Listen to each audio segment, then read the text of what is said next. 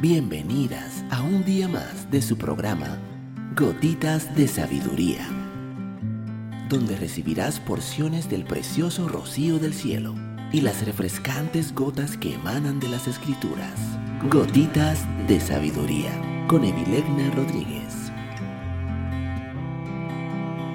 Saludos, mi nombre es Evilegna Rodríguez. Bienvenida un día más a tu programa Gotitas de Sabiduría. El día de hoy estaremos hablando Los abrazos curan el alma. Son muchos los beneficios que tienen los abrazos sobre la salud mental y física. Cuando abrazamos a alguien, sobran las palabras.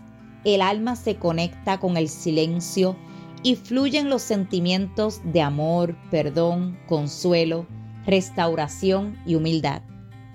Durante la pandemia del COVID-19, uno de los más grandes retos ha sido el no podernos abrazar. Entiendo que esto también nos ha llevado a valorar más los abrazos. Debemos cuidarnos de que cuando todo vuelva a la normalidad, no hayamos perdido la valiosa y necesaria costumbre de abrazarnos. La vorágine de la sociedad actual nos ha alejado a unos de otros. Además, el individualismo ha puesto barreras entre las personas. Un abrazo es una manera perfecta de acercarse a otras personas para ayudar, empatizar, consolar, apoyar y curar. Reduce el riesgo de contraer enfermedades cardiovasculares y mejora la calidad de vida de los pacientes con enfermedades crónicas. Está asociado a medidas más bajas de colesterol y de estrés, ya que reduce los niveles de cortisol.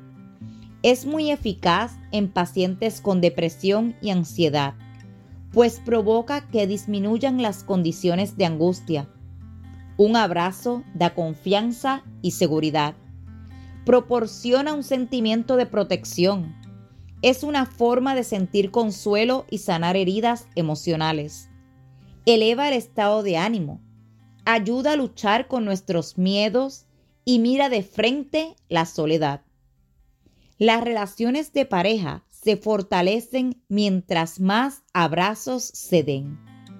Es curioso que cuando un hombre y una mujer comienzan su relación de noviazgo, una de las grandes manifestaciones que juntos se expresan es a través del abrazo.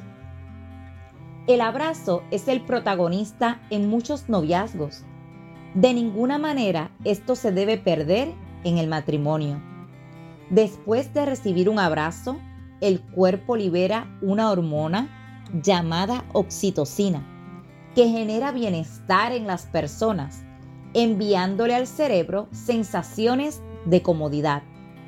Es maravilloso que los matrimonios se abracen en la mañana y que se acostumbren a saludarse y despedirse siempre con un abrazo.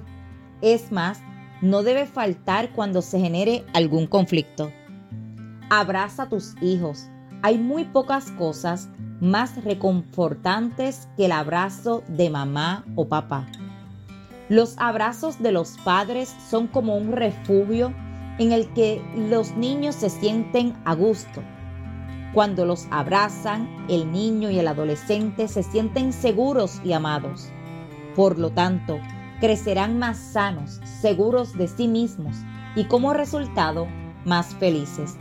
Si procedes de una familia donde no se practicaba el abrazo, deshazte de esos patrones.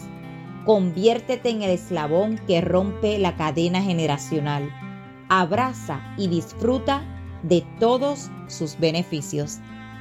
Mujer que me escuchas, si esta gotita de sabiduría ha bendecido tu vida el día de hoy, te pido que la compartas con otra mujer y te espero el día de mañana en nuestra próxima gotita de sabiduría.